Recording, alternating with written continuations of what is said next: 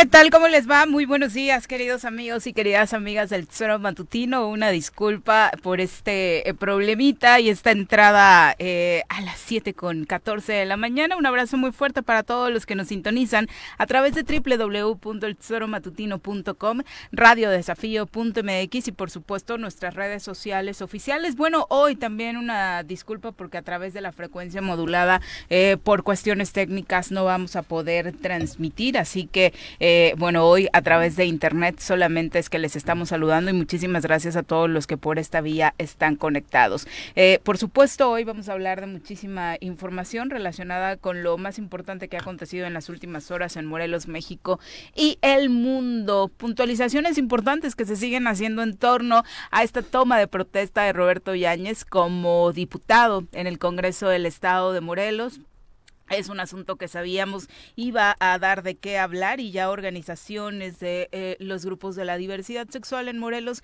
eh, ayer algunos de sus representantes hicieron una rueda de prensa para hablar precisamente de este sinsentido de, de Roberto al decir que él representa precisamente a este grupo LGBT. Mi querido Pepe, ¿cómo te va? Muy buenos días. Hola, ¿qué tal, Viri? Muy buenos días. Es 10 de mayo, no podemos dejar pasar esta fecha como si nada, principalmente para los mexicanos y las mexicanas que tenemos ahí una gran contradicción, a pesar de ser una eh, sociedad eh, patriarcal, eh, machista y demás, le tenemos un culto este especial también a la parte de disfrazadón, disfrazadón. Sí, sí, sí, claro, disfrazadón, ¿no? Este a, a, la parte del somos guadalupanos, ¿no? Entonces, este son de estas situaciones eh, contradictorias en nuestra cultura mexicana y tan disfrazado Viri que normalmente luego los regalos en estos días pues son la licuadora y es la plancha y, y cocina mamá y lava los trastes mamá Entonces, este, y hace de comer lo que los hijos quieren efectivamente ¿no? entonces es como de esas de estas este pues situaciones que en nuestra cultura se enfrentan ¿no? constantemente, pero sí, evidentemente pues es el Día de la Mamá, eh, seguramente en la mayoría de las escuelas se celebrarán los festivales que no se celebraron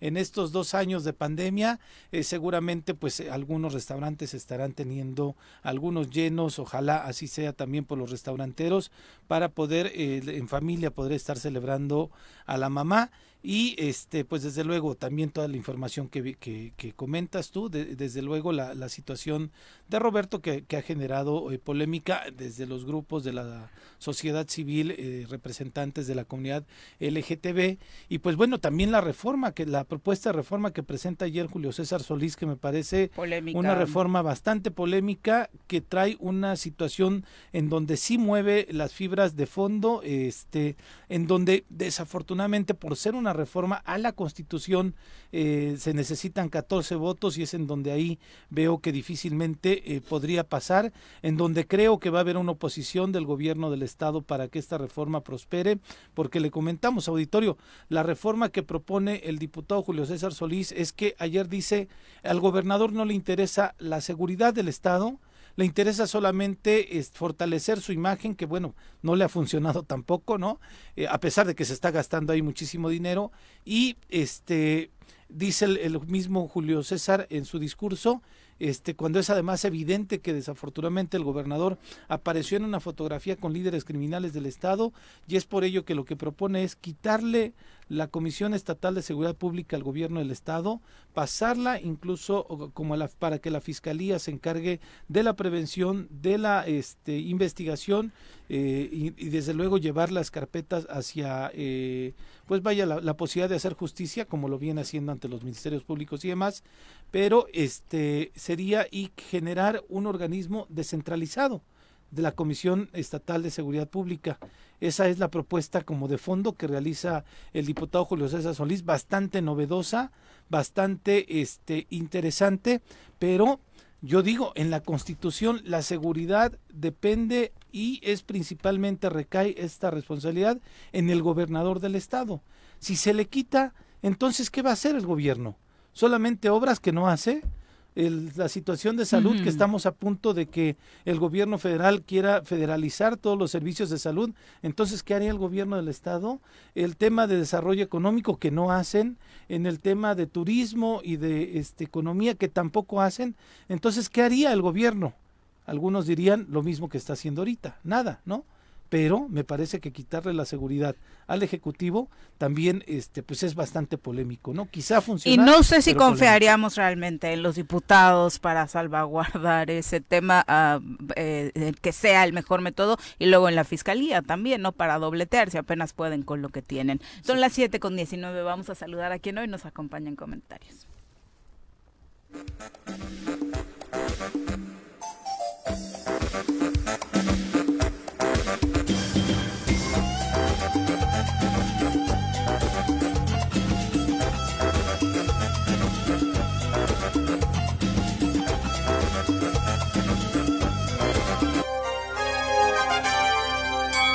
Ladies and gentlemen, llegó en esta esquina de la cabina del Zor Matutino el terror de Juan José Arrece, el amigo de todas las colonias de Cuernavaca, águila de nacimiento, merengue por adopción y vaquero por decisión, un político de altura. Él es Francisco Paco Santillán.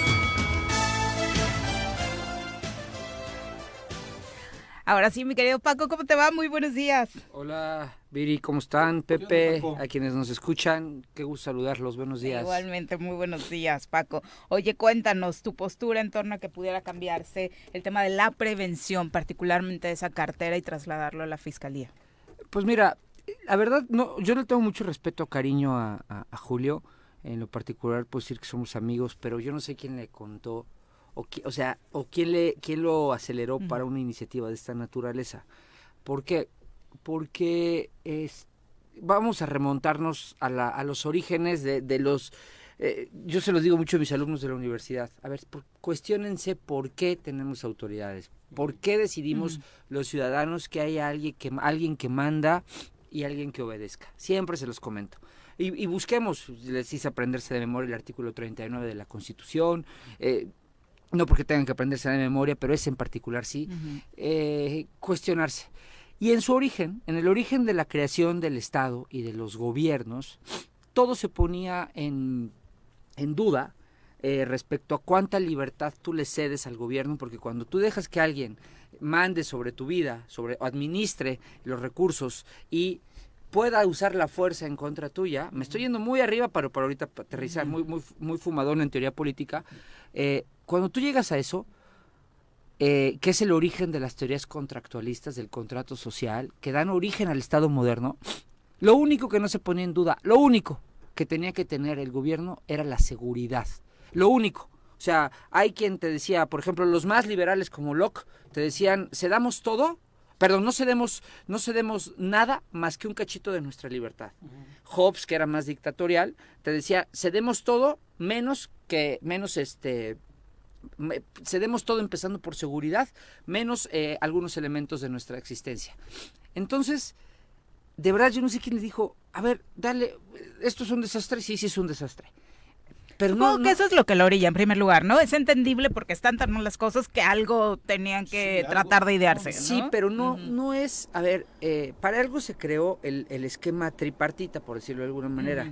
Por un lado, ¿quién prevé la que haya inseguridad, Secretaría de Seguridad Pública. Cuando ya la hubo, desgraciadamente, ¿quién va a procurar justicia? O sea, detener al delincuente. Fiscalía. Y cuando lo detienes, ¿quién le va a hacer el juicio y quién va a determinar eh, si efectivamente es culpable o no?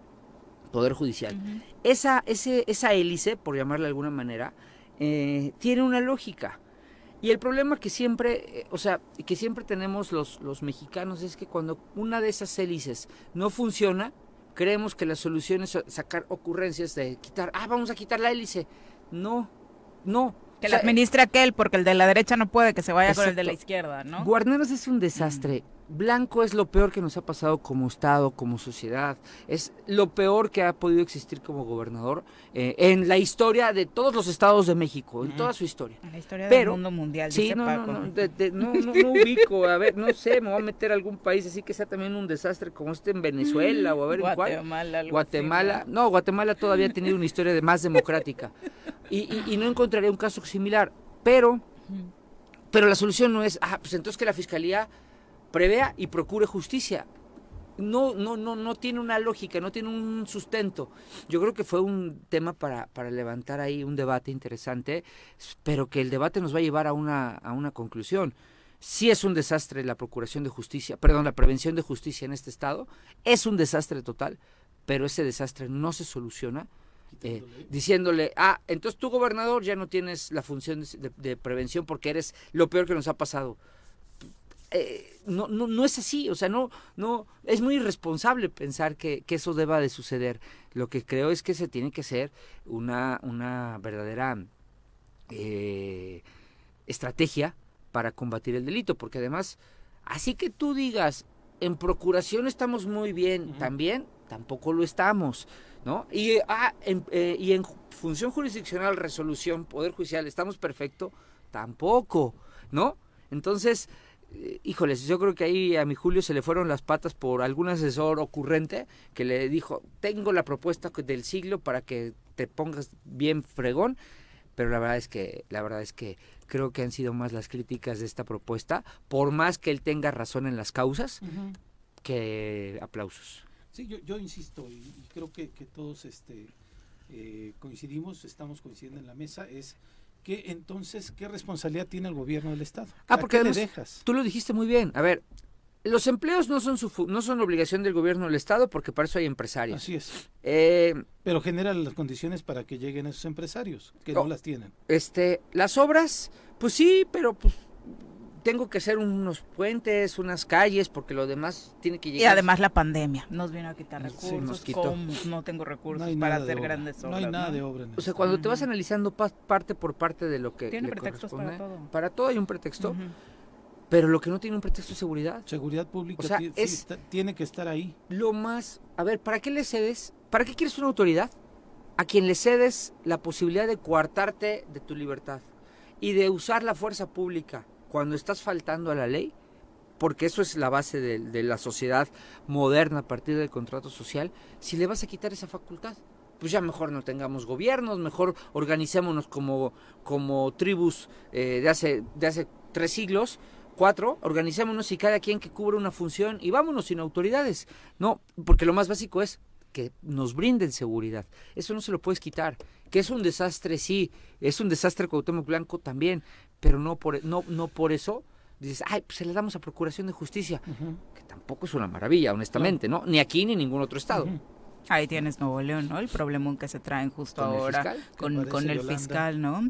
Justo apareció el cuerpo de esta chica que se volvió viral después del caso de Devani precisamente porque su padre acompañó a la familia de Devani en la búsqueda. Eh, obviamente todo mundo conoció la historia de Yolanda, una chica que había salido a trabajar, que no regresó a su hogar, su padre la estaba buscando, de hecho ya con eh, problemas de salud importantes y ayer desafortunadamente su cuerpo fue encontrado. La fiscalía, la vocería de la fiscalía confirmó precisamente que el cuerpo eh, que encontraron con ropa parecía la de Yolanda finalmente si era la de ella y hay toda una polémica en torno precisamente a otra filtración de eh, temas relacionados con el trabajo de la fiscalía que habría hecho el propio gobernador Samuel García en torno a que la chica habría salido de su casa por voluntad propia dado eh, que tenía temas eh, relacionados con la violencia en casa, ¿no? Entonces, después de esta situación se vuelve aún más complejo analizar qué es lo que realmente le toca a la fiscalía, porque en Nuevo León particularmente escuchamos a un gobernador hablar como si fuera un ciudadano exigiéndole cuentas al fiscal más que asumiendo responsabilidades, porque es prácticamente lo mismo que ha estado pasando acá en, en Morelos, ¿no? Escuchamos a gobernadores a partir de esta separación de,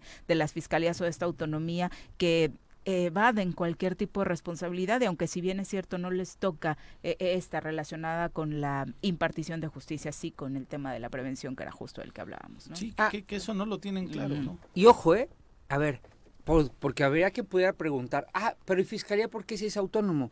Vuelvo a lo mismo en esta explicación. Hay tres momentos. El prever que no nos pase nada es obligación del gobierno. el que nos cuiden es obligación del gobierno. El que esté pendiente de nosotros es obligación del gobierno. Lo, lo, que ya pasó después, las desgracias que desafortunadamente suceden, porque eh, primero, pues porque cuando tenemos autoridades tan chafas como Samuel o como Cuauhtémoc Blanco, pues evidentemente somos caldo de cultivo para los delincuentes, porque saben que no les va a pasar nada. Efectivamente. ¿No? Entonces, ya cuando nos pasó algo, ya cuando algo desgraciadamente nos sucedió como a Devan y como a Yolanda, entonces ya le corresponde a otra instancia entrar a investigar. La fiscalía se le quitó al gobernador y se le dio autonomía para evitar que el gobernador, más uno que además no tiene capacidad intelectual alguna y muchos ánimos dictatoriales como Cuauhtémoc Blanco, tuviera además el brazo eh, ejecutor, investigador, eh, que pueda además procesarte penalmente, Llevarte a la cárcel. quitárselo a él. ¿Por qué? Porque ha pasado, Tú, lo hemos hablado aquí, eh, tenemos casos con otros gobernadores un poquito más mesurados que este, ¿no? Que, les gira un poquito más la piedra y que no, no estaban tan acelerados y aún así utilizaron a la Procuraduría para hacer un brazo de, de, de, de, represión? esa es la palabra que no me salía. Aquí, entonces, ¿qué pasó? Eh, a nivel nacional se abrió un debate y dijeron, demos la autonomía a la fiscalía. ¿Para, ¿Por qué? Pasa también en Estados Unidos con el FBI, por ejemplo. Ellos están, son autónomos, no dependen directamente de un gobernador y eso les permite que no estén sujetos a presiones políticas. Y que nosotros como, pues imagínate, tú y yo, o, o, Viri o Juanjo, ya cómo estaríamos si el gobernador este tuviera la fiscalía en sus manos. pues yo tendría siete órdenes de aprehensión hasta por, hasta por respirar, ¿no? ah, se tiró un pedo, pues aprésenlo, ¿no? Entonces, este para eso se le quitó, precisamente para que no tuviera ese, ese, ese brazo represor y no estuviera sujeto a los ánimos dictatoriales. Ahí sí hay una lógica. Ahí sí, Julio, querido, hay una lógica. El Poder Judicial, ni, ni, ni explicárselos, ¿no? Parte de la teoría republicana de división, de, poderes. Entonces, hay lógicas. La, la, prevención, no me, no me jodan que también se la van a quitar, porque entonces sí, tú bien dices, Pepe, ya para qué ¿Para qué queremos gobernador, ¿no?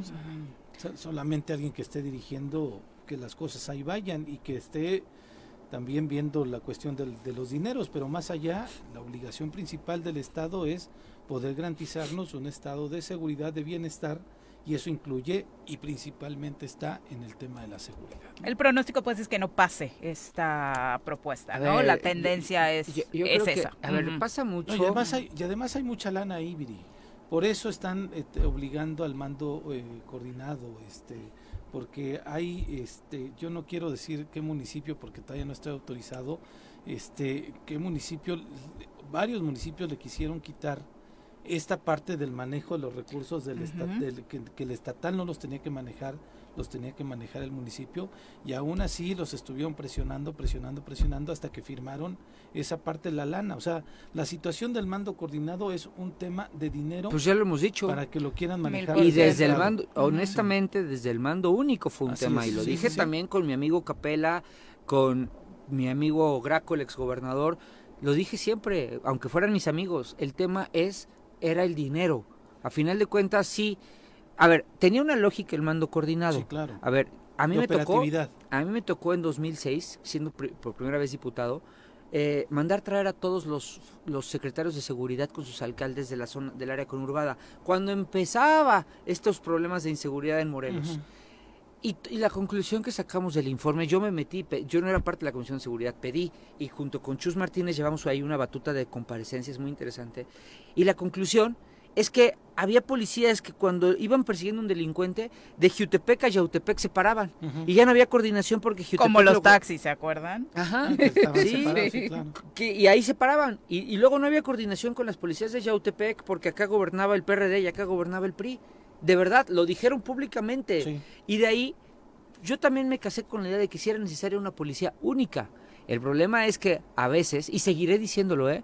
Que el mando único o el mando coordinado no funcione, no, es un, no, no quiere decir que la idea no sea la correcta. Sí necesitamos una sola policía bien preparada, bien capacitada, estatal. Y bien pagada. Bien pagada, por supuesto. Porque también me tocó ver en Coatlán del Río, con todo cariño que en ese entonces gobernábamos, el único policía que existía era una persona que no tenía pies, que no tenía un pie, andaba en muletas. O sea, yo, yo de verdad creo que tiene que abrírsele espacio a todos los grupos vulnerables.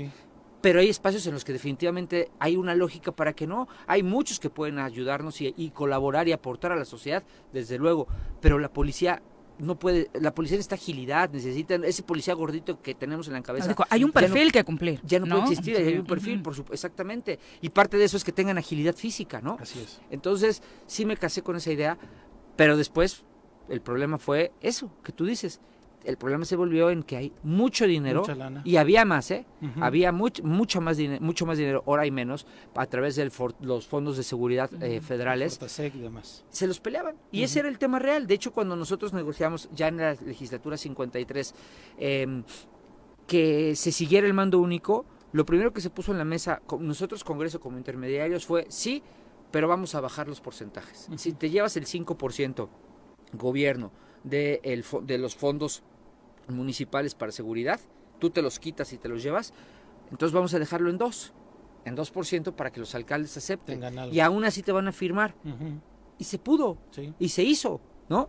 Bueno, había mucha más vocación política que la que existe hoy.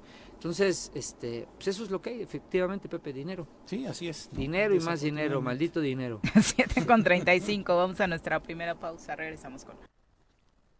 Gracias por continuar con nosotros. Son las 7 con 40 de la mañana. Un abrazo muy fuerte a todos los que, bueno, radio escuchas que quieren mandar saludos a sus mamis, por supuesto. Un abrazo. Ahorita vamos con esa lista para eh, que, además del saludo, por supuesto, espero que al rato les den su regalo, ¿eh? No sean codos. Acá, por supuesto, promovemos lo que decíamos hace rato, que sí sea un día eh, en el que privilegiemos, por supuesto, el bienestar de mamá, realmente las consientan y que no se reduzca solamente el 10 de mayo, sino que por supuesto pueda trasladarse a una relación positiva durante los 365 días del año.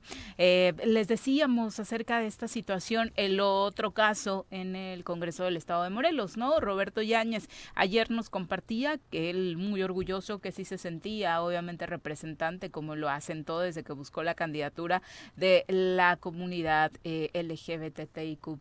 Sin embargo, eh, ayer salieron representantes de la comunidad a decir para nada y al contrario, vamos a buscar incluso formas legales para tratar de que Roberto no se quede en el Congreso del Estado de Morelos porque si les parece eh, una falta de respeto a la comunidad, ¿no?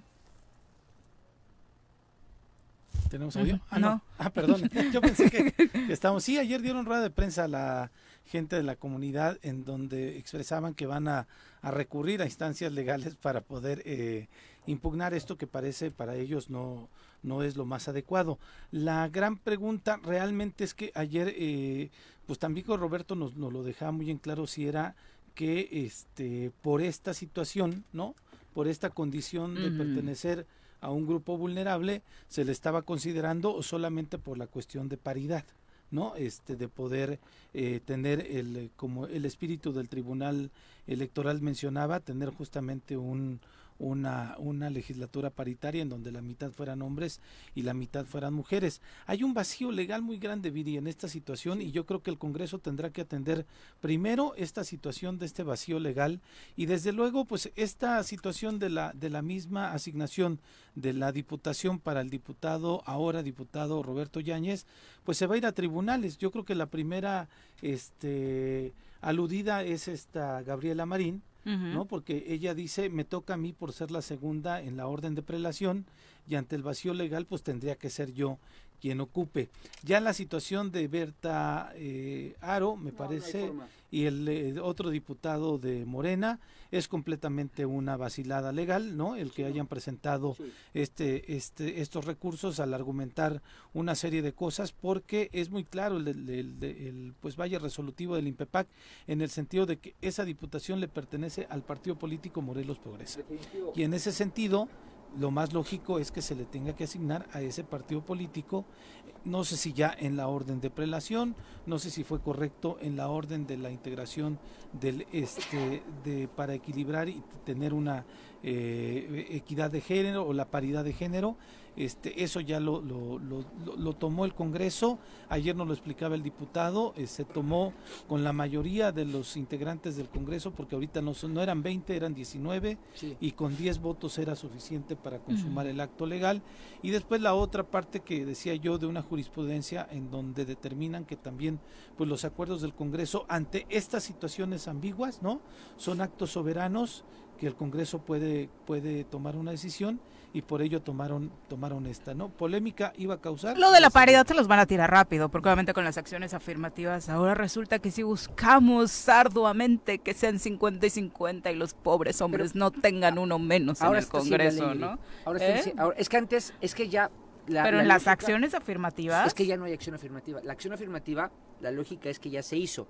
Cuando se obligó a tener congresos paritarios y candidaturas paritarias. Y la ley estableció, ok, como ya la acción afirmativa ya pasó, ahora eh, ya vamos a la, a la, a la, a la, paridad, real de la integración de los órganos.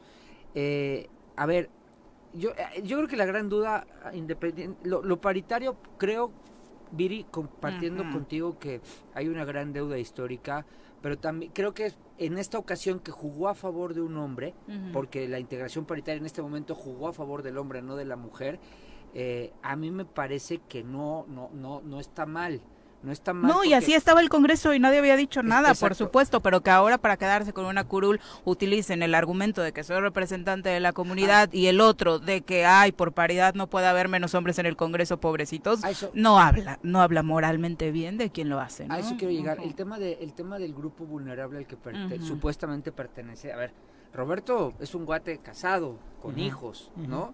Eh, yo algunas, algunas, por no decir muchas, me lo molesté con molestadas que ya que prefiero evitar porque ya ahora es muy difícil, muy fácil este, rayar la, la, falta de respeto a alguien. Entonces, eh, pero alguien casado con hijos, pues y por ahí alguien me dijo, a ver, ajá, pero y tienes que, o sea, la ley dice que tienes que pertenecer a ese grupo. No. O dice que, hayas, realizado. Hecho algo por ese grupo. Sala ayer acá nos contaba que era porque apoyó eh, durante la legislatura en la que estuvo el matrimonio igualitario. Que él metió la primera iniciativa. Pero ves como si dijera yo, pues yo fui parte del... Bueno, yo no la voté. Honestamente yo no la voté porque no estaba en México. Pero es como si todos los de mi legislatura que votaron a favor del matrimonio igualitario ya se pueden meter ese, a ese grupo. O yo soy de Temisco y lo que le decía ayer, ya me inscribo como representante de la comunidad indígena, que por supuesto, o sea, me parece una falta de respeto para las comunidades en cada una de sus representaciones. A mí me parece que yo comparto con Viri esta, esta situación, ¿no? Pero desafortunadamente en el afán de hacer leyes eh, incluyentes, de hacer leyes que para quedar bien socialmente no las terminan de concretar de fondo, Viri. Y puede ser desafortunadamente, que la ley diga eso, ¿no? y la ley es tan ambigua en este momento que hay gente que bueno, vimos el caso de Daniel Terrazas que le tumbaron su, su ya candidatura, ya dada incluso, perdón, este, otorgándole su constancia de mayoría, me parece, a nivel federal, se la tumbaron justamente porque hubo un, un grupo que en el momento jurídico si pudo presentar una impugnación con relación a esa. Creo que ahorita el momento jurídico de este grupo, de la comunidad lésbico gay, ya, pasó. No lo están haciendo en el momento. Pero yo insisto, el tema de pronto es que nos alegramos, ya hay candidaturas de mujeres, ya hay paridad de género, bravo, ya están incluyendo a nosotros, a la comunidad gay, ya están incluyendo a este, no sé, eh, a la comunidad indígena y demás. Pero te lo están dando a tole con el dedo no se dieron cuenta en las letras chiquitas que era no solamente pertenecer y desafortunadamente fíjate este Paco yo vi ayer incluso comentarios este que de pronto los hacíamos como broma pero de algunos perfiles también de Facebook de esas que o esos que sienten influencers en Morelos no ¿Quién? que tienen dos mil seguidores X sí, el nombre este que de pronto decían ay pues ahora hay que comprobarle al diputado si es gay o no no ¿Cómo lo vamos a comprobar? Y cómo no sé qué. esos comentarios también tan absurdos, ¿no? Sí. Son los que, las, bromas hay porque que además ni siquiera ni siquiera son comentarios este eh, homofóbicos en contra del diputado, sino es realmente hacia toda la comunidad. No, realmente lo piensan, ¿no? O sea, que, lo peor del caso es que no no es una broma en ese sentido, lo dicen en serio. y lo dicen con, con mucha firmeza, Viri. Entonces, de pronto yo te digo, de pronto nos alegramos quienes pertenezcamos a cualquiera de estos grupos, mujeres, gays, indígenas y demás, ya hay una ley que nos protege nuestros derechos, ya nos van a incluir. Pero no vimos las letras chiquitas que decía pertenecer o haber realizado trabajo a favor de. Mira, Y entonces... Mira, ya consulté a, Elias Barut, nuestro experto, y sí dice que no está legislado que sí puede haber más mujeres. Yo recuerdo que habíamos tocado ese tema Elías, con él. Elías sabe que, y qué lástima que no está aquí para poder echar un mejor debate. No, no. Sí está legislado, sí está legislado. Sí dice que la integración es vertical y horizontal, verticales en candidaturas, horizontales integración de órganos. Eh, es que luego este es medio queda bien. Ahí dile que ando hablando mal de él. Este, dile que ando. ¿no? Dile, está, ¿no? Pero sí está legislado. ¿Por qué? Porque la legislatura, digo, la, la elección pasada, las, es lo que quiero decir, perdón que te interrumpí, mi Pepe. La integra, o sea, las acciones afirmativas, yo tengo mis dudas. Yo en maestría hice, en la, en la maestría hice un análisis de eso, pero bueno, va, son necesarias. No me encantan, pero sí son necesarias, ¿va? Entonces, este, pero tienen problemas de aplicación. Yo siempre he dicho que una acción afirmativa que busca corregir una deuda histórica de, injusticias también genera injusticias, ¿no? Pero bueno, para no detenerme en el tema de qué es más injusto y menos injusto, este, te diría que eh, cuando, cuando se establecieron dejaron muchos recovecos. La, la, la, legislatura, la, integración pasada, la del 2021. Entonces legisló para que efectivamente ya no hubiera recovecos. ¿Qué pasó, perdón, en el 18? ¿Qué pasó en el 21? En el 21 teníamos una presidenta del INPEPAC a, que, a quien siempre cuestioné, siempre cuestioné su trabajo. La señora Trueba. Sí, que sin estar legislado, sacó un criterio para integrar grupos vulnerables y comunidades indígenas. Es, eso sí no está legislado, es un criterio del INPEPAC, lo metieron en unos lineamientos para los partidos políticos. ¿Qué pasó? Esto.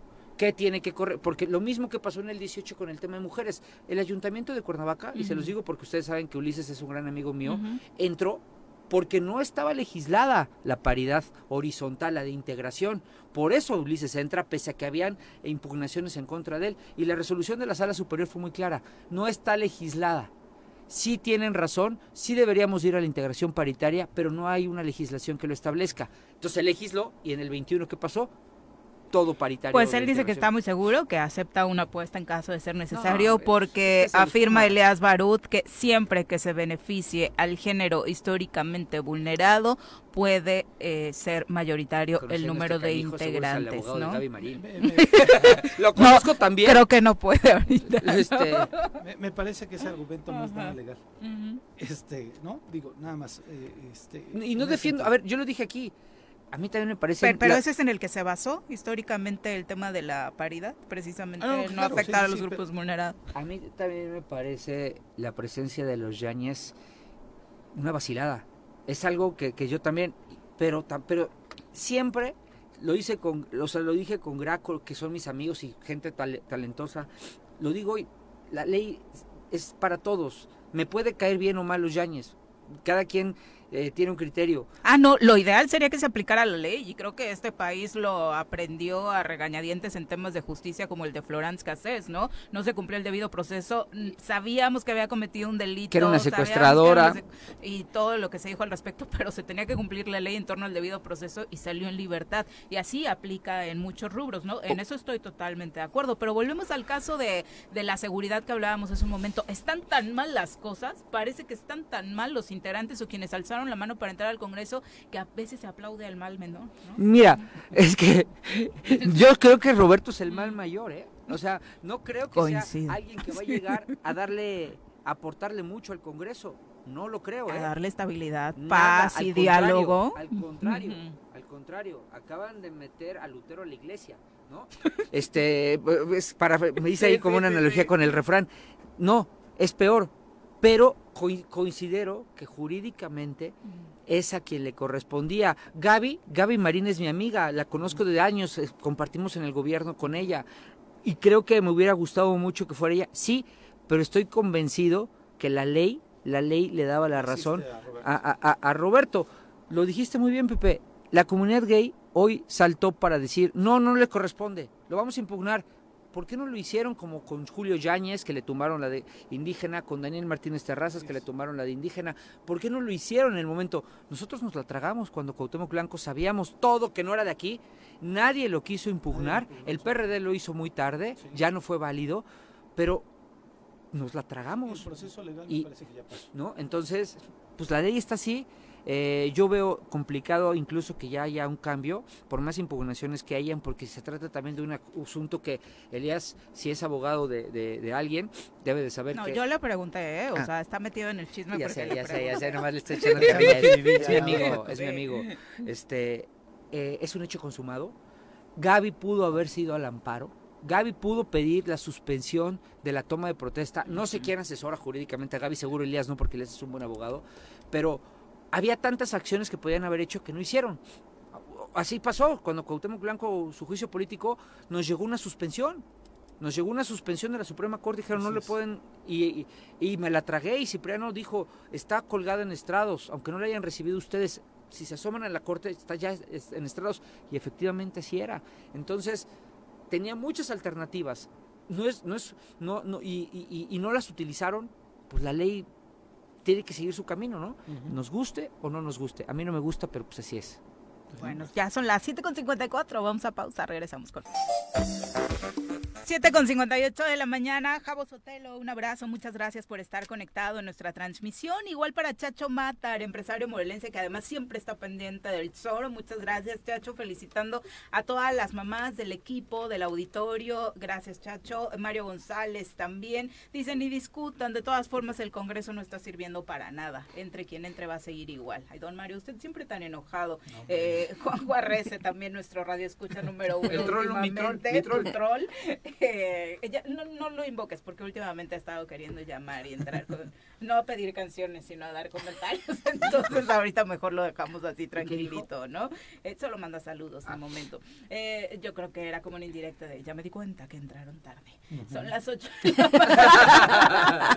Son las 8 de la mañana en puntito. Vamos a nuestro panel especial del Día de las Madres. Hoy 10 de mayo, por supuesto. Además de reconocer a todas las madres que nos escuchan en nuestra audiencia, por supuesto quisimos invitar a tres perfiles diferentes de mujeres que además de madres son eh, pues excelentes en lo que hacen, tratan de buscar por supuesto esta distinción en cada una de sus labores y por supuesto nos da muchísimo gusto que nos acompañen. Primero a la doctora Clara Soto Castor, a quien nos da muchísimo gusto recibir en este espacio. Bienvenida. Gracias, buenos días, un gusto. Pues desempeñada en diferentes ámbitos, Clara, eh, dentro de la vida pública del estado de Morelos desde hace un buen rato. Así es, y, y por lo tanto tratando de combinar la labor de ser mamá con, que finalmente es la más importante, con un desarrollo profesional. Exactamente. Haciendo eh, malabares. Ex Contralora del Ayuntamiento de Cuernavaca, recuérdanos otro poquito de su currículum.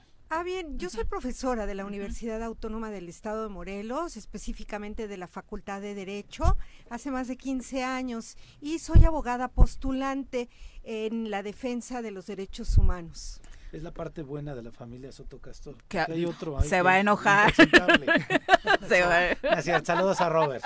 Es un buen amigo.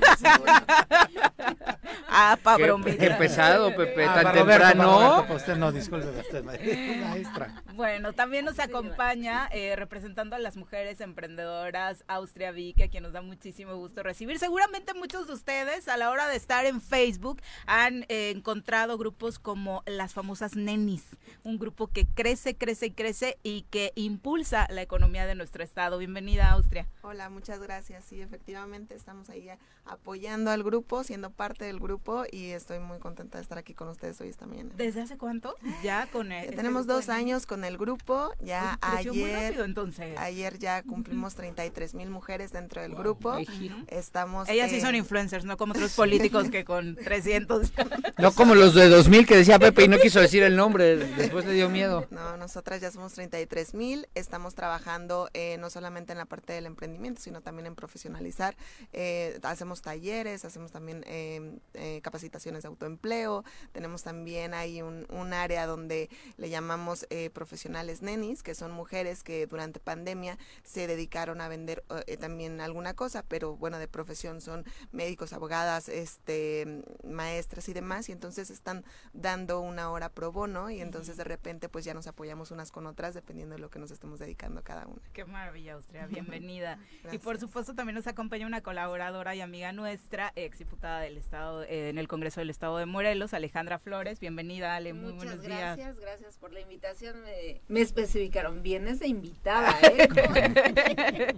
no hables de más, vienes de invitada y muchísimas gracias, yo muy contenta. Oye, ¿desde cuándo en la política, Ale? Empezaste en, el área de comunicación, de ¿no? Comunicación social, eh, en, en, gobierno del estado estuve, estuve en comunicación social del ayuntamiento de Temisco, estuve en el Congreso del Estado, estuve en el partido también de Morena, como bueno, sigo siendo secretaria de comunicación. Y bueno, comencé ahí eh, y bueno, y al final como diputada y ahorita seguimos como consejera en el partido. Suena a cliché cada 10 de mayo, doctora, pero ¿cuál es el reto más grande de asumir la vida profesional con eh, esta actividad tan importante como es ser madre y guiar a otra persona? Claro, yo creo que... ¿En su caso es un hijo? Un hijo solamente, no me atrevía más. y, bueno, precisamente viendo el alcance de la responsabilidad que se viene encima. Realmente em, el, pensar en que ser profesionista, en que tener un, trabajo estable, a lo mejor hasta una casa propia, en fin, no es la infraestructura necesaria para poder eh, dar el soporte necesario para eh, poder eh, sacar adelante un hijo. Y, la verdad es que en esto habríamos todos de reflexionar si estamos suficientemente preparados para ser eh, padres. Y en el caso yo, yo sí consideraría que la infraestructura del Estado más la tradición en nuestro país de la familia mexicana hacen en esta época una conjunción en donde verdaderamente es muy difícil ser madre y encargarnos de la educación de nuestros hijos. Es decir, eh, provocar que sean hombres y mujeres de bien, que vengan a este mundo a aportar, a servir y claro, a ser felices sin dañar y sin perjudicar a otros. Porque luego les aventamos toda la bolita a las mamás, ¿no? Que si hay inseguridad es que las mamás están fallando, ya salieron a trabajar, que si los chicos no están estudiando y son, entre comillas, ninis, que es un adjetivo, por supuesto, incluso peyorativo, pues las mamás que nos están encargando de su educación, prácticamente la responsabilidad de todos los males de la sociedad recaen sobre las madres. Así es. Y aquí eh, las mujeres tenemos dos posibilidades. Una es eh, tratar de compartir y si no podemos echarle la culpa a las parejas o a los padres de los de los niños y la otra es tomar la responsabilidad. Y la verdad es que yo soy de la de la postura en donde las mujeres debemos sí duplicarnos y si tenemos que hacer una doble y triple jornada, hacerla por sacar adelante a los hijos, ¿no? Es decir, eh, basta de decir no es mi responsabilidad, el padre que venga, el padre que haga, el padre que dé. O sea, perdón, con lo que hay. Vamos adelante. Doctora, ¿cuánta familia tú, tú vienes? Digo, conozco a Robert nada más, pero tienen otros hermanos. Sí, en el matrimonio de el señor Roberto Eduardo Soto Ortiz y Ruth Elizabeth Castor Rostand, fuimos cuatro hijos, el mayor veterinario, la segunda bióloga, Clara Elizabeth, servidora y Roberto Soto. Todos buenos. o todos malos. Todos, buenos, Era una broma. Me llevo muy pesado con Roberto. Perdón. Lo puedo entender. Este, eh, la determinación de tener un solo hijo cuando venimos de pronto, eh, tú en otra generación, este, de familias eh, compuestas por más integrantes, ¿a qué te llevó? Diríamos que esta eh, responsabilidad de casarme y tener hijos no la quise adoptar, pese a haber tenido un noviazgo con el licenciado Bertino Avilés de nueve años, hasta no tener el desarrollo profesional prometido, ¿no? Esta parte de no te casas hasta que no tengas un título y no tienes un hijo hasta que no tengas una maestría. Y cuando ves se te van yendo los años y cuando ves ya eh, es muy difícil el, esfuerzo físico que implica un hijo. Entonces, en realidad, eh, tratando de combinar, o decía yo, eso, haciendo malabares con la vida personal, con la vida de ser madre, pues es donde no se te da todo, no puedes con todo. Y esto también hay que asimilarlo como tal y, y ser responsables y decir, a veces no puedo con todo y no estoy siendo la mejor mamá o la que yo quisiera porque no estoy de tiempo completo en esto, porque son, es servir a dos amos. Alguien decía alguna vez, eh, es que eh, vamos a legalizar la marihuana y finalmente ya que los que las mamás se encarguen de los hijos, perdón, ¿cuáles mamás? Las que estamos seis, ocho, diez, doce horas trabajando, no veo cómo. Complicado, por supuesto, y complicado también eh, el tema económico y este, vamos con otra palabra que se trató de estigmatizar y que afortunadamente lograron reivindicar Austria, el tema de las nenis. Eh, había un peso muy fuerte sobre este perfil de las mujeres que emprendían, que vendían, que iban acompañadas de sus hijos a las entregas, que parecía que descuidaban a los hijos por tratar de sacar adelante a la familia. Sí, así es. De volada le pusimos un nombre nice, ¿no? Entonces eran las nuevas emprendedoras de negocios por internet. Muy bien. Ya sonaba muy diferente. Entonces, eh, la verdad es que sí, sí era algo, algo raro porque no nos quedaba de otra. Eh, muchas, muchas mujeres se quedaron sin empleos. Eh, otras ya lo venían haciendo de siempre, de, bueno, yo soy maestra, ¿no? De 8 de la mañana a 1 de la tarde, pero de 1 de la tarde en adelante vendo Avon, vendo Jafra o vendo lo que sea así de multinivel. Eh, y de repente, pues sí, se empezaron como, como una, un golpeteo fuerte, ¿no? De, ay, la, la neni o la este, falluquera o la, les empezaron a pegar súper duro. Eh, yo soy empresaria desde hace 15 años. Yo fui eh, eh, mamá muy joven, muy, muy joven. ¿Tienes dos? Este, no, tengo tres ah, hijos. muy joven, ¿a qué edad? A los 18. Sebastián tiene 17 años, Leonardo tiene 16 años y Zoe Valentina tiene 7 años. Entonces, igual, pues veníamos con una, con una historia de decir, no, no, pobre chava, ya arruinó su vida, ¿no? Ya se salió de la universidad, ya, bye, hasta aquí.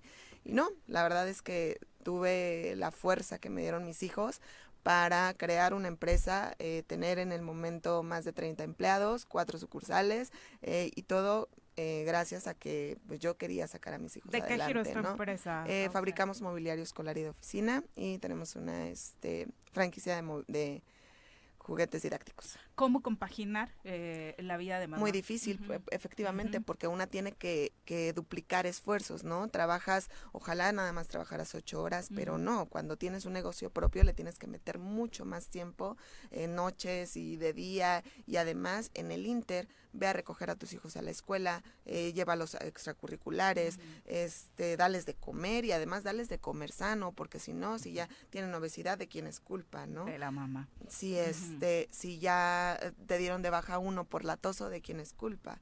Entonces, de repente fueron muchos retos a los que nos tuvimos. Y además por tu edad, nada más, y por la edad que la mayoría de, de las eh, empresarias eh, eh, integradas con Nenis tienen, son muy jóvenes, la mayoría Austria, y también existe este estigma de ya trabajas, ya eres mamá, ya no puedes divertirte, porque qué oso que salgas por las noches, qué, ocho que te vaya, qué oso que te vayas a tomar una copita, qué mala madre que quieras ir al antro. Claro, y además con hijos adolescentes, porque te hablo que que a los 30, que ya estábamos más desahogados en, que, bueno, ya habíamos arrancado negocio y demás, este, yo soy casada desde hace 15 años, entonces de repente decíamos, no, pues vamos a salir y a ver sal sin que los hijos vean que, ¿no? O sea, es, es todo un tema, o sea, tener hijos adolescentes en nuestra segunda adolescencia es muy complicado, ¿no? Este, pero sí es todo un reto, la verdad yo estoy enamoradísima de mis hijos, igual, este, no, no es fácil, creo que si yo lo hubiera pensado de demasiado,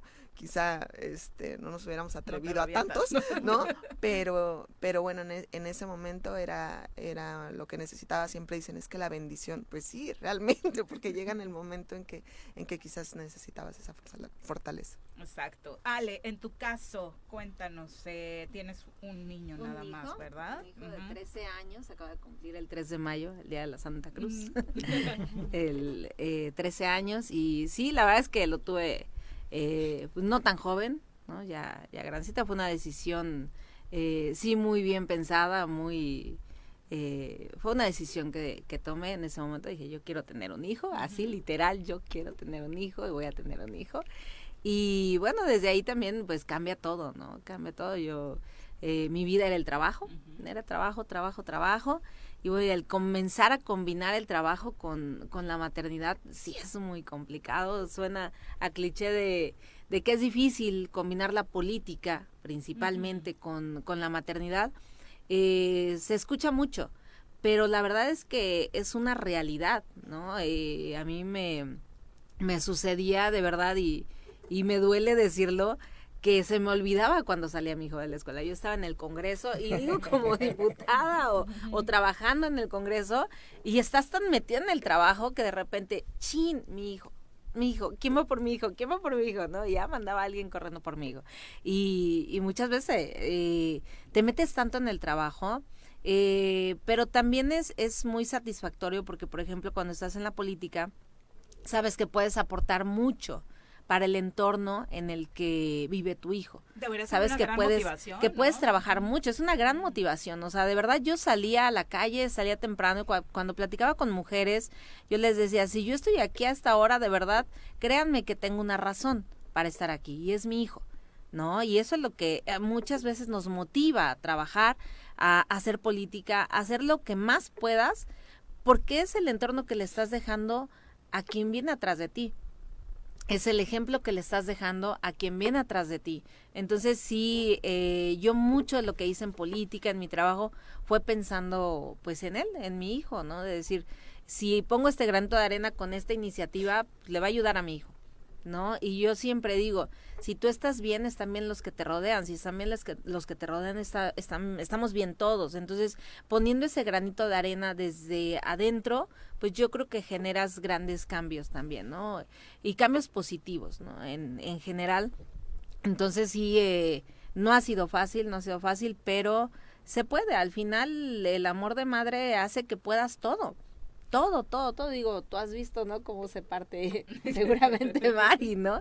Eh, y, más, bueno, e, es muy diferente también cuando hay eh, una pareja, ¿no? Están los dos padres. Yo soy madre soltera, entonces sí, todavía se vuelve más difícil. ¿No? El, el ser madre soltera, el combinar el trabajo, la política con la maternidad. Yo antes, eh, en todo mi trabajo, siempre yo creo que la mayor bendición también que tenemos muchas, quienes nos dedicamos al comercio, a, al servicio público o a cualquier cosa y tenemos hijos, la mayor bendición que tenemos es tener una madre porque es quien se encarga de, de, nuestros hijos. O sea, la verdad es que la segunda mamá de, de mi hijo, es tu mamá. sí. pues en la casa de mi suegra, que, no lo crea, con todo y lo, la trascendencia, es sus... Y se ve que es súper. Sí, no, está cañona. No, no, no, no perdona un día. Sí. Doctora, definitivamente, digo, eh, sin, sin, el ánimo de entrar en polémicas, por supuesto que marca una gran diferencia una maternidad deseada. ¿no? Después de haber cumplido retos profesionales, después de sentirse tranquila, según nos compartía, si hay una diferencia en ese sentido comparado con todo esto que se discute hoy en día en torno a eh, la posibilidad de decidir. Sí, es correcto. Y, y, en este sentido, yo creo que hay que enfocar esfuerzos y como sociedad y el gobierno hará, ah, tendrá que hacer su parte en el caso de los embarazos de adolescentes, por ejemplo, ¿no? En realidad, no, no eh, puedo pensar en que sea de alguna manera fácil. Decía, eh, yo hablaba eh, de los recursos con los que al menos yo, yo contaba, pero no contar con esos recursos yo creo que es bastante difícil. Y sí, sí es cierto, cuando las abuelitas vienen a, dar apoyo y a encargarse y otra vez a, a reconformar e, este, este núcleo, pues caen en blandito, pero ya por generación, es decir, las mujeres empiezan a incorporarse al trabajo de una manera más formal hacia los años 60. ¿Eso qué significa? que abuelas jóvenes siguen trabajando. Entonces ya no pueden encargarse del cuidado de los nietos, de las jóvenes adolescentes por lo menos. Entonces de verdad que se vuelve una problemática en donde los niños van a una situación de abandono, de descuido que los envuelve en algunos otros problemas posteriores que son bullying y que traen una etapa de madurez muy, muy difícil y compleja para ellos. Y lo que decía, esta deuda del Estado, que no puede suplir mamá, que no puede suplir la abuela. Hay muchas condiciones en las que hoy los niños no tienen cumplidos todos sus derechos, ¿no? Y que obviamente hacen que el esfuerzo de madres eh, y padres obviamente sea, sea el doble. Así es, y, y el trabajo que se ha hecho por preservar la salud y la vida de las madres eh, eh, recién paridas, yo creo que es, es bueno, es válido como política pública, ha traído efectos medibles que son muy buenos, eh, sin embargo, es, es un asunto que en el caso de madres adolescentes cuesta muchísimo más trabajo, entonces ahí hay una, una tarea pendiente para todas y todos. En tu caso, Austria, ¿qué podrías compartir en torno a lo que se podría abonar el Estado para que las mujeres que son madres jóvenes eh, puedan seguir desarrollándose en ambas vías? Pues yo creo que lo que quitaron, ¿no? Las estancias infantiles definitivamente era algo que podía apoyar. Digo, yo en ese momento, hace 16 eh, años, fue en lo que me pude apoyar. Desafortunadamente ahorita veo que ya no, ya no las hay. O, eh, sí, no las hay. Ah, este, y sí es, es todo un tema, ¿no? El poder encargar a tus hijos. Por ejemplo, en mi caso, eh, mi mamá falleció hace 25 años, ¿no? Entonces no había con quién dejar, no, no había con quién dejar a mi hijo, este, y, y, como medio asmático y demás. Entonces, y es, es, es una es una situación muy, muy eh, recurrente, o sea, hay muchas mujeres que pasan por esto. Entonces creo que de entrada eso, las escuelas de tiempo completo, ¿no? Que permiten que tú termines con tu jornada. Nadie, nadie te emplea de 8 de la mañana a 1 de la tarde. Claro. ¿no? Y es por eso que se vuelven emprendedoras, ¿no? Y empiezan a ver qué voy a vender para poder entonces meter a mi hijo a la escuela y entonces sí trabajar de 8 a 1 y los recojo de la escuela y entonces poder trabajar ya con el hijo y hacer entregas ya con el hijo. La verdad es que yo, yo pienso que pues la parte de los cuidados deberían de, de ser mm, proveídas por el, por el Estado. Y, y, y, Ale, nada más para, después de tantos años en la política, ¿sí crees que particularmente entre las mujeres exista esta, las mujeres en la política, esta convicción de sí darle este perfil a, la legislación, por ejemplo, de buscar mayores beneficios, o realmente es un tema intrascendente? Eh, yo creo que no, no sé si en general, ¿no? Por todas las que entran al tema de la política, lamentablemente muchas mujeres entran a la política por por eh, consecuencia de alguna decisión y vamos a ser muy honestos, muy claros, que muchas entran porque son la esposa de, ¿no? Porque son la hermana, la prima o, o quien la puso porque tocaba mujer y bueno, entra por esa consecuencia. Entonces no existe ese conocimiento o esa convicción. De, de, realmente a qué estás llegando a ese espacio, ¿no? a legislar para qué.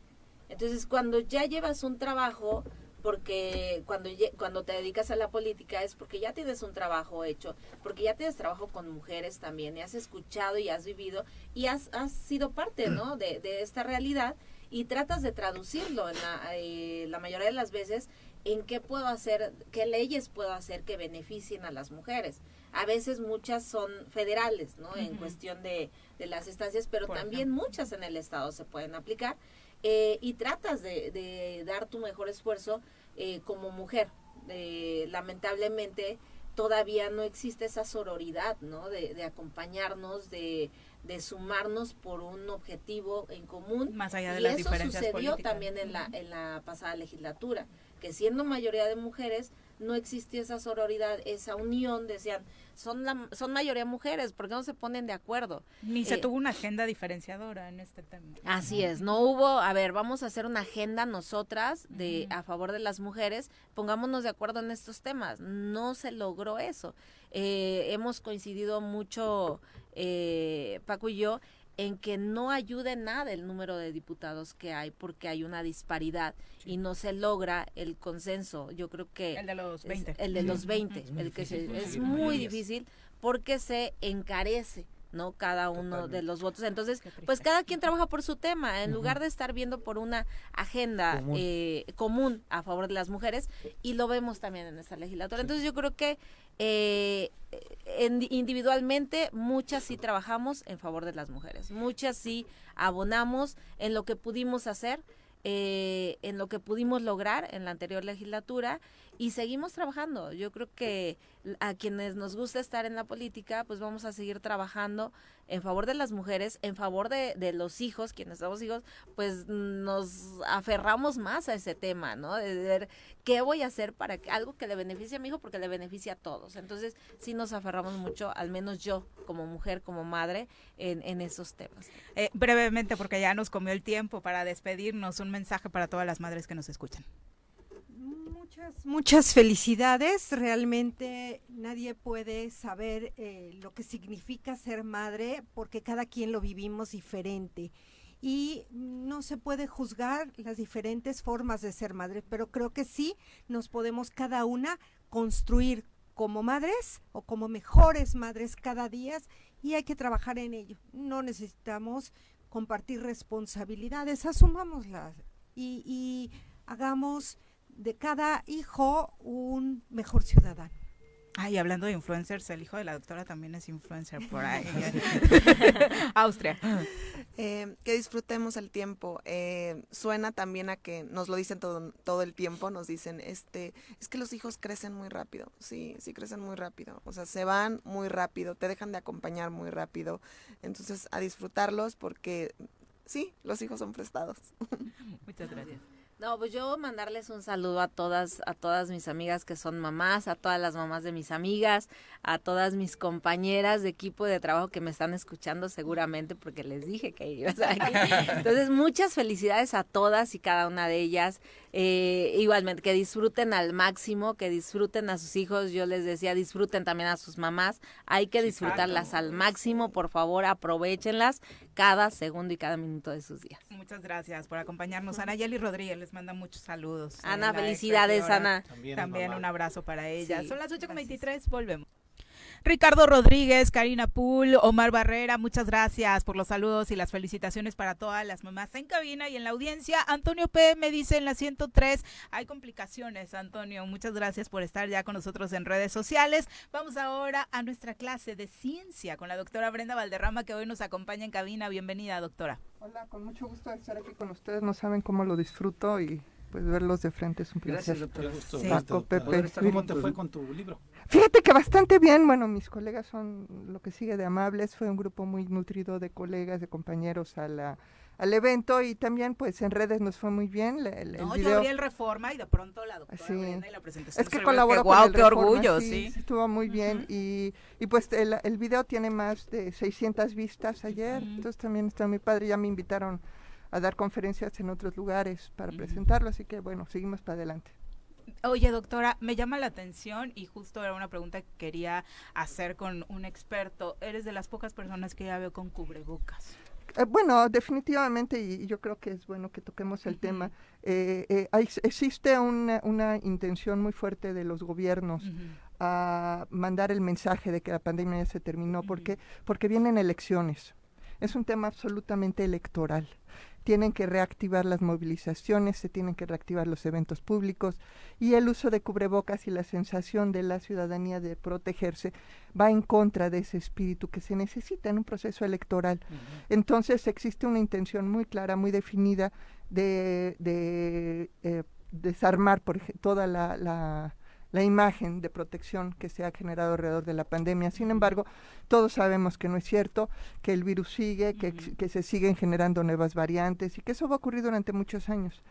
Por lo tanto, el uso de cubrebocas sigue siendo eh, necesario en espacios cerrados, en espacios mal ventilados o cuando vas a estar mucho tiempo con mucha gente que no conoces. Okay. Así que, este, pues mi recomendación es que lo sigan usando, definitivamente. Oye, doctora, pero ¿va a haber un punto en el que ya no lo usemos? Porque yo también, a ver, yo soy más moderado, yo sí lo uso, uh -huh. aquí ya no, antes durante mucho tiempo sí, sí lo utilicé, eh, pero siento que estamos en, que hay discusión en los dos extremos, tanto los gobiernos y muchas personas que ya quisieran quitarlo y mandarlo a la fregada, como quien todavía eh, defiende a capa y espada que es, estamos en casi hace como dos años y que no podemos dejar de utilizarlo. No, a ver, eh, yo creo que este, es muy claro, o sea, tienes que usar el cubrebocas eh, cuando estés en espacios cerrados y mal ventilados. Okay. Eso es, esa es la clave. Okay. ¿Sí? Si estás en espacios abiertos, bien ventilados, eh, lo puedes lo puedes omitir eh, obviamente guardando distancia, ¿no? Sí. Porque porque no sabemos en qué momento el virus se va a reactivar. Puede reactivarse en cualquier momento, en cualquier lugar del mundo. Sí, curiosamente dos amigos míos, lo, que ya no pasaba, yo te dije siempre que mi mejor termómetro era mi Facebook o mis amigos, porque yo las cifras no las creí. Y curiosamente dos amigos míos se contagiaron la semana pasada. Sí, claro. Eh, Puede ser. Ah, fueron al torneo de golf ahí en Puerto Vallarta, el abierto mexicano de golf. Y en el avión, porque el golf es de los menos complicados. Sí, sí, claro. Este, en el avión se contagiaron y fueron fueron COVID suaves, llamémoslo de alguna manera. Pero se me hizo raro porque ya hacía mucho que ya no escuchaba de nadie. Y menos después de un periodo vacacional, ¿no? No, inclusive la decisión de haber suspendido las pruebas, ya no se hacen pruebas en el sector público, todo eso nos va a mandar una imagen, una sensación de, que, esto ya, terminó. Pero bueno, eh, la, verdad es que no se ha terminado, para esto faltan muchos años, lo que se terminó fue la crisis sanitaria. Sin embargo, queda la decisión de protegernos individualmente. Oye, doctor, yo te puedo hacer otra pregunta, pero... Por supuesto. Creo que trae un tema preparado. Ya no, no, no, no, no. Ahí traes un tema, pero es que, perdóname. Ah, no, quiero hablar de lo mismo, está perfecto. No, es que, eh, pero voy a cambiar un poco. es ah, que ayer Reforma da a conocer eh, una investigación sobre científicos ah, morelenses. Eh, a todos los conozco y de hecho les tengo un aprecio, pero, pero tú sabes... ¿Esta investigación de qué es? Es por recursos, por tema de recursos, me parece, en el Instituto de Energías Alternas. Energías Renovables de la UNAM. Exactamente, Energías Renovables de la UNAM. Son científicos morelenses a los que yo en lo particular les tengo cariño y aprecio, pero no leí el artículo. Eh, ¿Tú sabes algo? ¿Tienes alguna opinión? Sí, mira, aquí te voy a decir lo que dice el artículo, luego te voy a decir lo que yo interpreto. El artículo habla de cinco personas, cuatro de ellos en Morelos, tres académicos, un empresario y, otro colega que está en Guanajuato, si no me falla la memoria, José Antonio de la Peña. Estas personas son acusadas de lavado de dinero y, crimen organizado. Ay, caray. Claro, ese es Por lo del lavado de dinero. Sí, sí, sí. Son dos delitos, crimen, crimen organizado y lavado de dinero, por presunta eh, manipulación y utilización de recursos públicos para otros fines, ¿no? El asunto es que uno de ellos es esposo de Julia Tagüeña. Y Julia Tagüeña era la coordinadora del foro, antes de esto fue directora de investigación en CONACYT. Bueno, Manuel Martínez también. él, es Manuel Martínez. Ajá, Manuel Martínez también fue el, fue fue el primer director del, Consejo pero fue local, aquí se ah. y Julia fue a nivel nacional. Entonces, el, eh, eh, eso es lo que dice, ¿no? Y, bueno, lo que nosotros pensamos es que tiene que ver más con una venganza contra Julia, que ella alcanzó a su marido y a los eh, compañeros de su marido. ¿Venganza por posicionamientos políticos? sí, Julia está en, el, está en, el, grupo de los 31 y en primerísimo lugar. Y luego ahora ya se fue permeando y ya se traslada a su marido y a sus, a sus colegas. ¿Pero venganza por posicionamientos políticos, doctora? Eh, es un tema que no entendemos del todo, parece que es un tema más familiar, más personal. Eh, eh, Reforma lo manda a un tema de más persecución de fiscalía sobre los investigadores. No, aquí lo grave es que es que se vaya a crimen organizado. O sea, que algo que pudiera ser o debe ser atendido en el área administrativa. Se, se, lleve y que además se desviene una cantidad de recursos personales, financieros, tiempo de la fiscalía en tratar de demostrar que 30, ahora ya 36 académicos y científicos son culpables de lavado de dinero y crimen organizado. y no lo han podido demostrar. Entonces tienen que estar en esa obsesión de querer descalificar a, la comunidad científica. Sí, no, es muy grave porque imagínense la, la visión de, de la sociedad en general hacia los científicos después de esto. Y, me preocupa también que haya un empresario, también preocupa qué van a pensar los empresarios de nosotros, cómo vamos a seguir colaborando con el empresariado morelense si ellos se sienten en riesgo de estar cerca de nosotros. Y además es el empresario que perdió, que, que se le incendió su fábrica apenas en, en, Cibac, no sé si recuerdan. Ah, claro. Ajá, exactamente. Eh, digo, es que todos, es, ese grupo todos somos morelenses y todos son papás de amigos míos, ¿no? Eh, sus hijos son de mi generación, grandes personas que quiero. Me tocó compartir con el doctor Manuel Martínez, con el doctor Del Río, con eh, cuando fui presidente de la Comisión de Ciencia y Tecnología en el Congreso. Y sí, sí me quedé como con la sensación, yo más bien sigo, sí me creo, no le creo mucho a Reforma, pero sí me creo que hay una hay una guillotina permanente contra los investigadores. Pero contra este grupo de investigadores en particular y todo gira alrededor de Julia, que es una mujer maravillosa. Sí, increíble. Muchísimos años trabajando en Morelos y en México, por, por, sobre todo por la difusión de la ciencia. Es una magnífica divulgadora. Entonces, parece que esto en realidad eh, tiene otros orígenes y pues se suma el rechazo que hubo de investigadores a que le dieran el nombramiento de nivel 3 en el SNIA a Alejandro Gertz. Parece una, una venganza que los dos encontraron un punto de desahogo de ese, de ese rencor que tenían contra el sector científico y pues están tomando este grupo de investigadores. Pero lo que queda claro... ¿Y qué impacto escuchar el apellido Gertz en muchos de estos temas, no, por supuesto. Pues parece más de lo mismo, ¿no? venganzas, venganzas, venganzas. ven porque... Ven porque... Imagínense si la tuviera aquel... arrancamos, Ajá, entonces, ah, eh, bueno, lo más preocupante es que parece que ahora ya eh, cualquier cualquier problema administrativo puede trasladarse sin, sin mayor consideración al tema de lo penal. Y eso, por supuesto, tiene muy preocupados a los investigadores, eh, a todos en México, ¿no? Sobre, sobre el, destino de, de, pues de nosotros en este entorno. Es que, en estricto sentido, cualquier tema que resulte en desvíos en una institución puede encuadrarse como delincuencia organizada, ¿eh? O sea, claro, excepto que nunca lo lograron demostrar. Claro. No, yo dije encuadrarse, me refiero, pero falta que se tipifique y cuando se tipifica ya va a, sanción, ¿no? pero sí está muy delicado. Doctora, pues muchas gracias por acompañarnos. Eh, querías ahondar. No, sí, pero es otro tema completamente diferente. que Perdón que te devolví. es que te veo y me emociono. sí, está, con los temas. Está perfecto, lo, lo, platicamos la próxima semana. Muchas gracias, doctora. Nos vemos. Buenos días. Son las 8.34. 8.37 de la mañana. Vamos a nuestra clase de feminismo.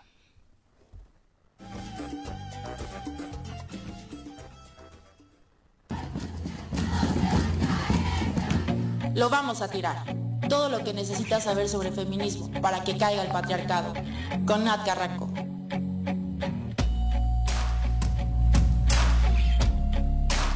Natsiali Carranco, ¿cómo te va? Muy buenos días. Pues aquí desmañanada. Felicidades. Felicidades. en su día. Muchas gracias. Estamos aquí justamente el día de hoy, que es la fecha exacta. No quise perderme la oportunidad de venir a compartir un poco de la maternidad o de lo que significa el Día de las Madres desde el feminismo. Y ah, me gustaría empezar diciendo como desde dónde empezó esta intención de celebrar el Día de las Madres. Y es una fecha que se impulsó en Estados Unidos con una mujer que se llamaba Anne Reeves, Anne Reeves Harvis, que em, su mamá fallece y ella quería hacerle un homenaje porque eh, su mamá en algún momento le enseñó como una oración o una ceremonia. Pues, no, un discursito, ah, algo así pequeñito, en donde dentro de las cosas que decía era que en algún momento el mundo tenía que reconocer todo lo que las madres aportaban. De otra forma lo dijo.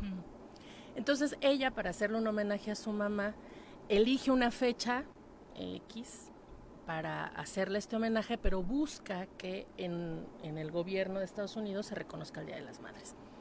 Después de muchos intentos y de hablar con gobernadores y ya sabes, con todas las personas tomadoras de decisiones, que además se burlaban de ella y decían que si se hacía el Día de la Madre, pues en algún momento también íbamos a querer que reconocieran el Día de la Suegra. No, ya ves que son medio inútiles. Pero sí, esos tienen día para todos, ¿no? Ajá, sí, pero, pero eh, eh, o sea, estas referencias que de repente los hombres hacen cuando, ay, no todos. Claro cuando este se pone sobre la mesa. ¿Cómo se llama el otro lado del feminismo para defender el, lado, pero el lado bonito del otro porque, lado? Porque, porque, siempre dicen, ay, no todos somos así, ok, no todos, pero regularmente los hombres cuando les haces una propuesta para reconocer a las mujeres, siempre salen con comentarios. Así ya lo dijimos el otro día y hasta Paco nos dijo como lo que lo que hablaban sobre feminicidio, ¿no? Y hablaban de homicidio. Sí, cuando pero te, conté lo que escuchaba del panismo. Ajá, y ahí fueron los panistas. Sí, y acá igual, o sea, era como ¿cómo vamos a reconocer el Día de las Madres? Porque al rato van a querer el Día de las Suegras, ¿no?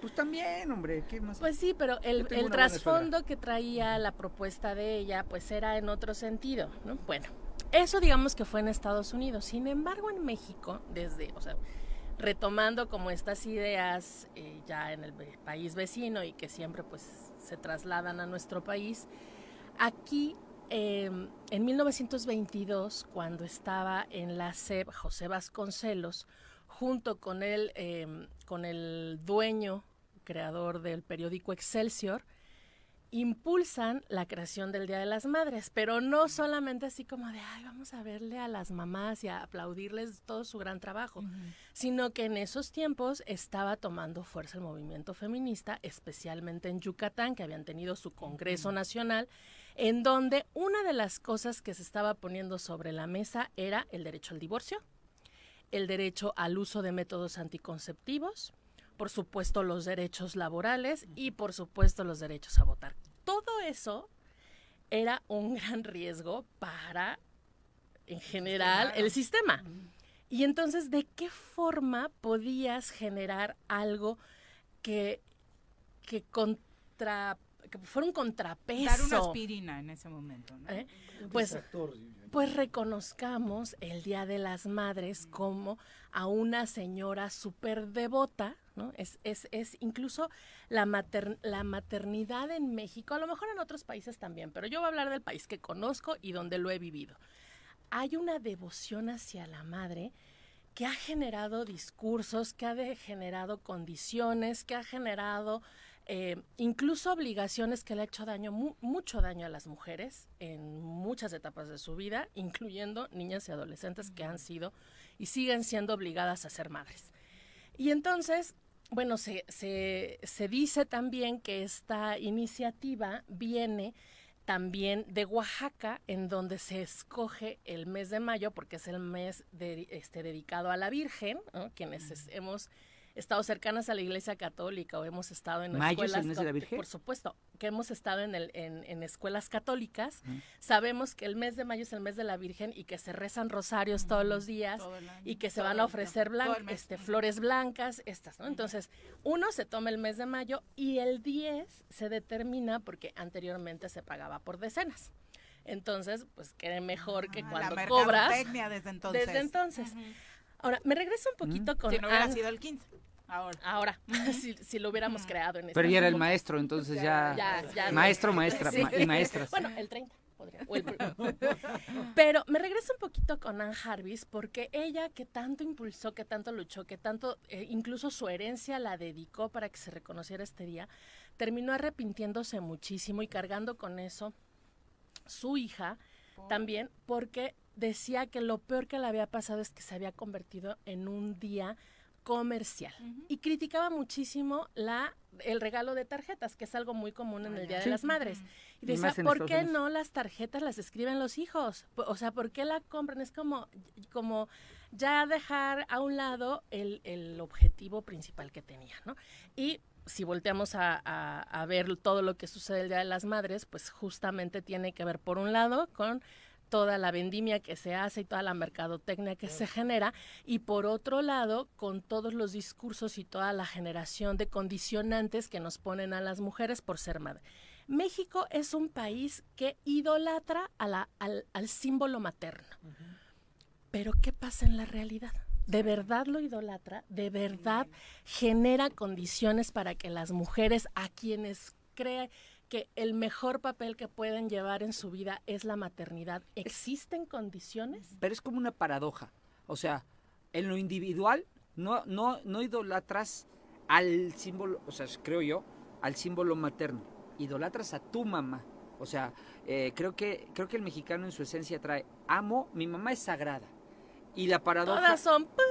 menos mi, mamá, ¿no? Como, exacto mi mamá. O sea, no, no hablo yo. de madre les Ajá, exactamente. Y, yo no hablo de todas las madres, o ni de la maternidad siquiera. Es mi mamá es sagrada. Así piensa el mexicano. Sí. Pero curiosamente la paradoja está en que, pero y la, la que es la mamá de tus hijos, no, no la idolatras, o sea, los que, los que, la mamá que te dio, ser, hizo ser, dar vida, ¿no? O sea, que, que es la mamá de, de la familia, ¿no? Esa no es tan idolatrada como la mamá que te dio a ti la vida. O sea, es, es, es, es Pero sí ha sido latrada por a quien le dio la vida, ¿no? O sea, es eh, como un circulito. Pero, pero también entre comillas, porque creo que es mucho discurso lo que dices, Paco, de, hasta nos hace sentir mal. Creo que hoy está más abierto a decir, ¿sabes qué? No, no tengo una buena relación con mi mamá. O sea, abrirlo, porque es tan juzgado en la sociedad de cómo no vas a tener una buena relación con tu mamá si la mamá es todo, si la mamá es perfecta. No, o sea, e, pero no solamente eso, o sea, sí es cierto que de manera personal podemos tener cierta cierta devoción hacia la mamá, pero el discurso, incluso el discurso oficial, el discurso y en el introyecto social, sí se establece la maternidad o el símbolo de la madre como alguien intocable, alguien perfecto, alguien santo, alguien devoto, alguien con quien nadie se puede meter, pero pareciera que es una deidad. Porque en la realidad tenemos datos, tenemos información, cifras y realidades terribles. Y les voy a mencionar algunas. No voy a darles cifras ni datos así porque la verdad es que este, soy malísima para acordarme de los datos, pero, por ejemplo, de entrada te dicen que tú solamente, o sea, que eres una superwoman. y, y, hace rato escuché aquí un panel en donde justamente se replica este discurso en donde nos hacen creer que somos buenas madres o que, o, que para ser buenas madres necesitamos entrarle a todo y ser buenas en todo y ser superwoman. Y entonces somos la jardinera, la contadora, la cuidadora, la maestra, la, la todo, la todo lo puedo, la todo lo sé, la todo lo hago. Y cuando no cumples o no llegas a hacer eso, la carga y el peso la culpa es muchísima, porque toda la sociedad está esperando que seas superwoman y que puedas hacer todo, y lo replicamos en nuestro día cotidiano cuando hay digamos, la maternidad tiene que ser compartida y no me refiero solo a los padres o a, las paternidades. Hay eh, un dicho por ahí que igual luego si veo quién lo dijo, es como los niños tienen que ser criados por su comunidad. Si no encuentran amor o fuego, calor, si no encuentran el calor en su comunidad, entonces lo van a quemar, van a buscar ese fuego después. Y esto, ¿cómo, ¿cómo lo interpretamos? Pues justamente aquellos niños y niñas que no cuentan con todo este eh, calor, calor de, su de su comunidad, en algún momento se van a convertir en personas violentas, en personas delincuentes, que van a quemar esta sociedad que no se hizo cargo de ellos, porque las mamás no podemos solas las mamás no somos invencibles y sí nos cansamos y a veces no queremos seguir siendo mamás y a veces nos caen gordos nuestros hijos y a veces no queremos estar escuchando los llantos y a veces no queremos hacernos cargo y a veces no queremos, no habíamos querido tener hijos. Pero a eso, si a eso le sumen, o sea, por un lado te dicen que eres la superwoman, pero por otro lado tienes a un Estado ausente en el tema de generar condiciones para ser madres, porque los horarios laborales no coinciden con los horarios escolares. Entonces, no puede, o sea, habrá quienes decidan ser emprendedoras y eso les lata, con eso puedan y a eso les lleve la vida, pero habemos muchísimas mujeres que eso no es lo, nuestro, que, estudiamos, o bueno, aunque no hayamos estudiado, pero bueno, que nos queremos dedicar a otras cosas y a veces es muy complicado, si no es que siempre, porque justamente quieres ir por el hijo, no te dan permiso de salir por el hijo. Si, quiere, si se enferma, te descuentan. Si eh, tienes algún festival, y deja tú los festivales, si es alguna junta, porque además tienen miles de juntas, pues es un lío. Luego todos los viernes de no sé qué de consejo, ¿dónde, los dejas? Eh, porque además tienes que pagarle a alguien extra para que te los pueda cuidar. Entonces los horarios laborales junto con los horarios educativos no son compatibles. ¿Qué me dicen de la violencia obstétrica? Las mujeres antes, durante y después del parto son extremadamente violentadas, incluso pierden a sus hijos o ellas mismas fallecen porque las condiciones de salud, especialmente públicas, son tan deplorables, son tan violentas, son tan discriminadoras que las mujeres y las infancias se mueren o quedan muy dañadas en este proceso. Pero después nos vamos al tema que platicamos la semana pasada, la violencia vicaria. Las instituciones de procuración y de em, administración de justicia están en contra de las mujeres que son madres, con, generando condiciones para la corrupción y para que la crueldad hacia ellas a través de sus hijos siga siendo permanente. Y ahí tenemos un montón de casos de los que podemos hablar. Pero además, o sea, le, vamos sumando a todo esto. el movimiento de colectivos de personas desaparecidas, en su 95% está conformado por mujeres madres. O sea, la ausencia del papá es incluso cuando se trata de buscar a quienes ellos dieron vida y no significa que no estén ahí. O sea, no significa que hayan sido padres ausentes porque nunca estuvieron. O sea, sí están, pero ellos no se encargan de eso. Quienes están ahí son las madres que están buscando a sus hijos. Las paternidades ausentes, además, tienen una gran complicidad con las autoridades judiciales, por ejemplo, en las pensiones alimenticias.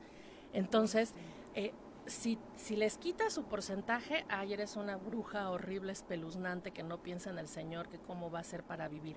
Si dan un poco de ese dinero, que dan 300, 400 pesos, creen que con eso la señora, además de llevar a la escuela, darle de comer y hacer un montón de cosas por los niños, todavía se pone uñas, se chachela, se va con el otro novio, ¿no? Porque 400 pesos ahorita alcanza para todo eso.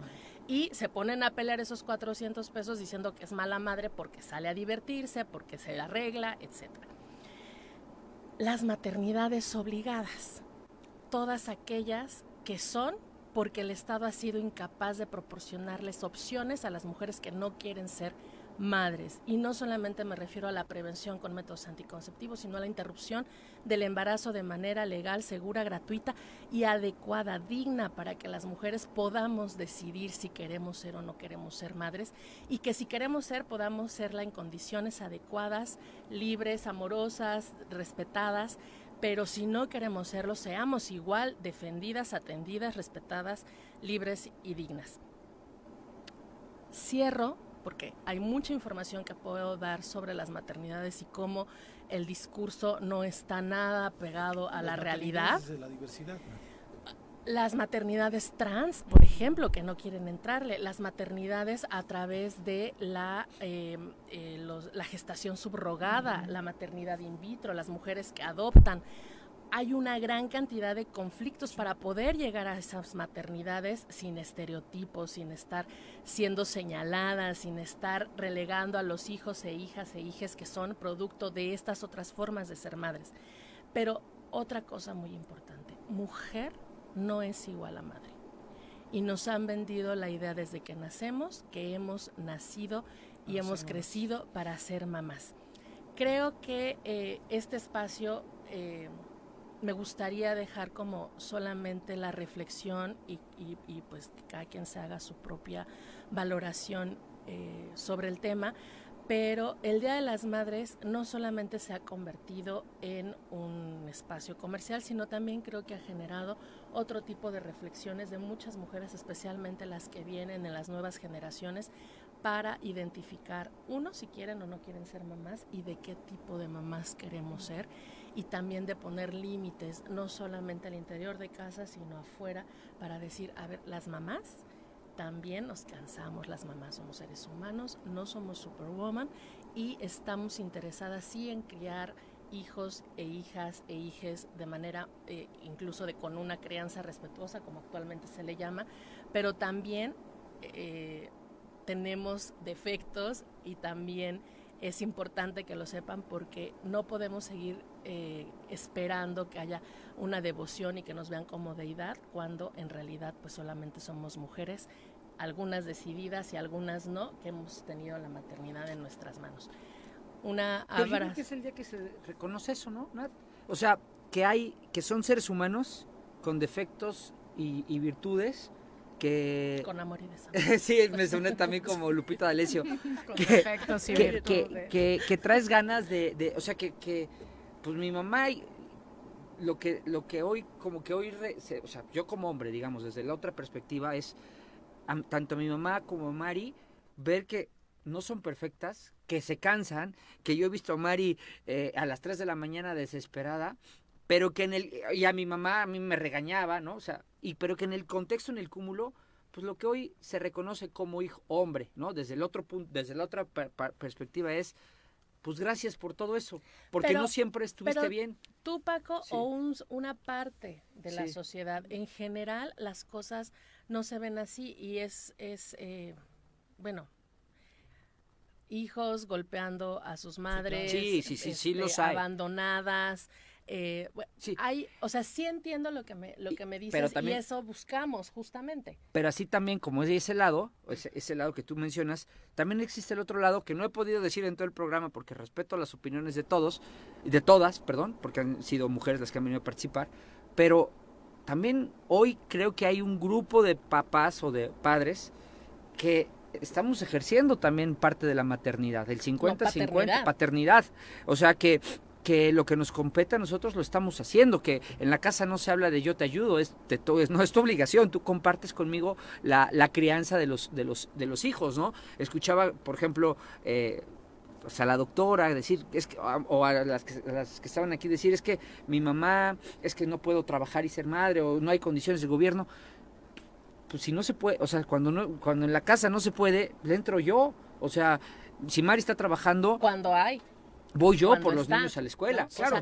Por, también dije la otra parte, ¿no? La parte también que también, digo, hay una parte muy ruda, muy, muy cruel, que tienes toda la razón, desde ver hijos golpeando a sus madres, pero también está la otra parte, esta mielosa, bonita, de que hay papás que sí nos estamos haciendo cargo de la parte que nos compete. Y de eso hablaremos el Día del Padre. Ah, gracias. no, pero, o sea, creo, creo que es importante poner sobre la mesa que sí hay, hay cosas que han cambiado. Y claro que sí, mi esposo es un hombre que ha, está ejerciendo la paternidad y yo lo veo y es extremadamente feliz. O sea, ve a su hijo con un orgullo, con un amor, está al pendiente de él, lo cuida más que yo, porque yo sí tengo horarios laborales, él no. Sí. se ha logrado gracias a él. Pero, y, pero no somos la... la el común. La mayoría. La mayoría, ¿no? O el eh, común. y, y, y de repente los, los papás que sí están, digamos, están presentes pero están ausentes, tampoco nos quitan carga mental, ¿no? Y de repente esa carga mental de la que nadie quiere hablar o de las que se minimizan. Yo veía un video que me encantó porque decía, mira, si me vas a regalar flores, regálamelas, pero tú también ponlas en el jarrón, córtalas, acomódalas y luego recoge el jarrón, ¿no? Porque es como si te llevan las flores y tú así, oh, hay que cortarlas, hay que poner, hay que buscar el florero, hay que ponerlo. Eso que parece tan simple. Es de, no, sí, sí colaboro.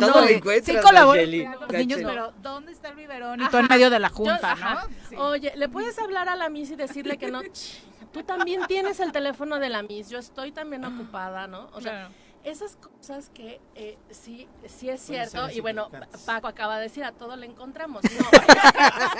No, es que, las cargas mentales hacia las mujeres, aparte del cuidado físico, emocional, de estar pensando si ya se acabó el huevo y hay que hacer la lista del huevo, si ya hay que apagar la luz, hay que apagar la luz, si ya, o sea, todas esas cosas que pareciera que nadie lo hace, pero que sí lo hace alguien y generalmente somos las mujeres.